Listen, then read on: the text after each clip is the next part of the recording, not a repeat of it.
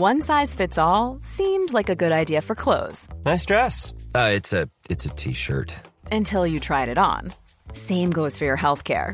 That's why United Healthcare offers a variety of flexible, budget friendly coverage for medical, vision, dental, and more. So, whether you're between jobs, coming off a parent's plan, or even missed open enrollment, you can find the plan that fits you best. Find out more about United Healthcare coverage at uh1.com. That's uh1.com. Allez, j'ai été trop sympa cette année. Il est grand temps de revenir à ma vraie nature en étant une saleté. Jingle. Oh là là, chers amis, que la vie est dure au mois d'août, quand le tout peuple a gagné la mer pour y déverser urine tiède et mucus abondant. Personnellement, j'ai horreur des touristes, sauf quand la touriste, c'est moi. Alors qu'il est bon de regagner un intérieur frais pour continuer mon marronnier et vous faire un petit top des films que j'ai le plus détestés de cette première moitié d'année 2023. Allez, détendez-vous, enlevez-moi donc cette visière, on n'est pas en 2004. Fermez les yeux et laissez ma douce voix vous guider dans le labyrinthe infernal du mauvais ciné. Cette année, le film que j'ai le plus détesté, c'est sans doute Tout le monde aime Jeanne, le film de Céline Deveau. Mais en fait, il est sorti l'année dernière et je l'ai regardé en janvier sur Canal, donc ça compte pas. Le premier film que j'ai le plus détesté et qui est sorti en salle cette année, c'est sans l'ombre d'un putain de doute, celui qui a fait couler le plus d'encre, j'ai nommé Astérix et Obélix, l'Empire du milieu. Un film réalisé par Guillaume Canet qui a coûté plus de 70 millions d'euros. 70 millions d'euros dont on se demande comment ils ont été dépensés puisque le film est globalement euh, laid en fait.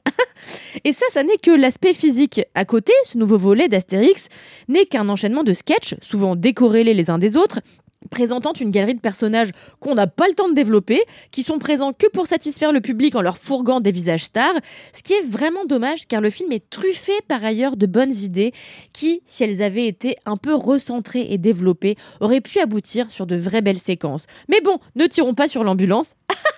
C'est exactement le sujet de cette chronique. Allez, je suis vraiment vache parce qu'Astérix est bien moins pire en vrai que le film dont je vais vous parler maintenant, mais le film dont je vais vous parler maintenant a coûté bien moins cher, donc j'excuse volontiers davantage la calamité qu'il est pourtant.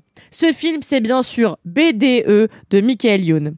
Ça me brise le cœur de devoir dire du mal de l'acteur, réalisateur, producteur et scénariste français, car je l'adore tout simplement.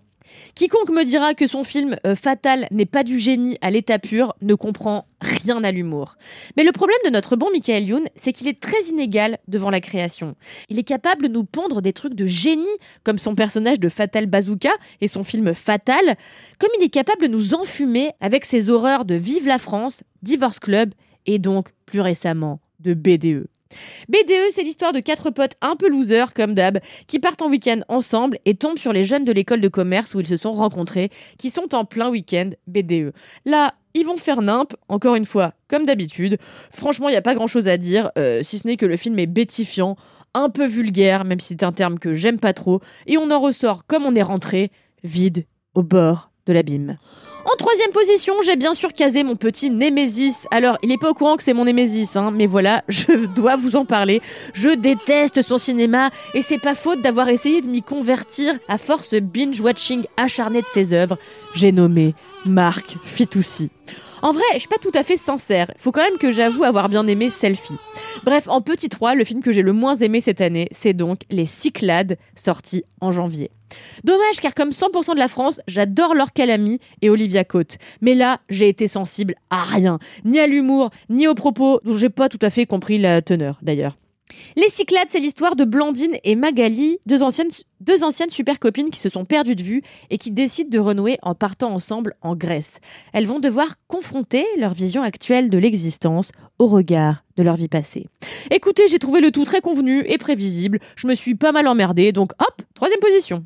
En quatrième position arrive Ant-Man et la guêpe Quantumania. Déjà, le titre est trop long, c'est chiant au guichet. Ah, donc voilà, euh, Ant-Man, euh, machin truc, est un énième Marvel sans saveur qui casse la rétine tellement c'est vilain. Tout ce CGI fout un mal de crâne pas possible et franchement le scénario tient sur un mouchoir de poche. Déjà que je suis pas du tout sensible au Marvel, car selon une étrange règle de physique, plus il y a d'action, plus mon cerveau euh, s'emmerde. Mais alors là, je me suis retenue de pas dormir pendant les deux heures que dure ce film, sorte d'incursion des héros de d'habitude, donc Scott, Hope et leur mioche, dans un monde subatomique, déjà je me dégoûte d'avoir dit ça, en guerre, d'où ils doivent sortir.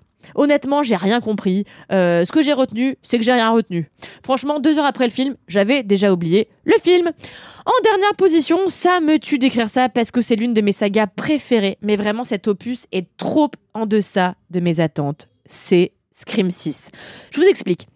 L'année dernière sortait Scream, son numéro, mais qui s'inscrivait dans la continuité des quatre volets précédents, dont seuls les trois premiers sortaient victorieux dans le cœur des fans. Et franchement, ça avait été un renouveau absolument génial, réussi, un retour en fanfare comme on en voit trop peu dans le cinéma de genre, une apothéose filmique qui réussissait le pari de s'inscrire dans son époque de manière judicieuse, sans jamais avoir l'air trop opportuniste à surfer sur les thématiques d'actualité. Un film qui comprenait ses fans, qui savait s'adapter à leurs nouveaux besoins, qui rendait hommage au cinéma de genre américain, le tout en mettant en scène une majorité de personnes racisées. Bref, c'était l'opus quasi parfait dont j'avais même du mal à croire qu'il était si malin et jouissif. Malheureusement, et en dépit du fait que le sixième volet conserve les mêmes scénaristes et les mêmes réalisateurs que l'opus précédent, la magie s'est essoufflée, et ce pour une raison principale. Bah c'est le même film que l'année dernière les gars en fait la différence majeure, c'est que nos héros ont quitté Woodsboro, ville iconique du crime depuis que Ghostface y a sévi une première fois, puis un milliard de fois ensuite, sous les traits d'hommes et de femmes au motif toujours plus con à chaque fois. Donc cette année, Tara, Sam et leurs copains sont tous à New York, dans une ville où il est manifestement possible de se faire assassiner dans un métro bondé sans que personne ne s'en rende compte.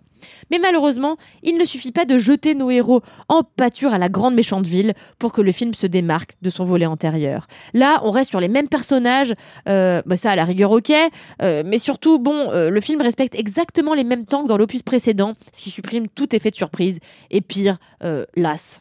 Quelle tristesse, mes amis, quelle tristesse. Par souci d'honnêteté, il me faut tout de même préciser qu'il y a quelques excellentes scènes dans ce nouvel opus, parmi lesquelles une effroyable scène dans le métro qui joue sur les lumières et les visages des passants. Voilà, donc quelques fulgurances qui ne suffisent malheureusement pas à racheter le manque d'originalité de ce volet. Oh là là, chers auditeurs du seul avis qui compte, c'est déjà la fin de ce top. J'espère que vous allez survivre à la fin de cette chronique et à votre retour à la réalité, vos vacances haussiennes, peuplées d'enfants qui hurlent et d'adultes en Marcel. À la semaine prochaine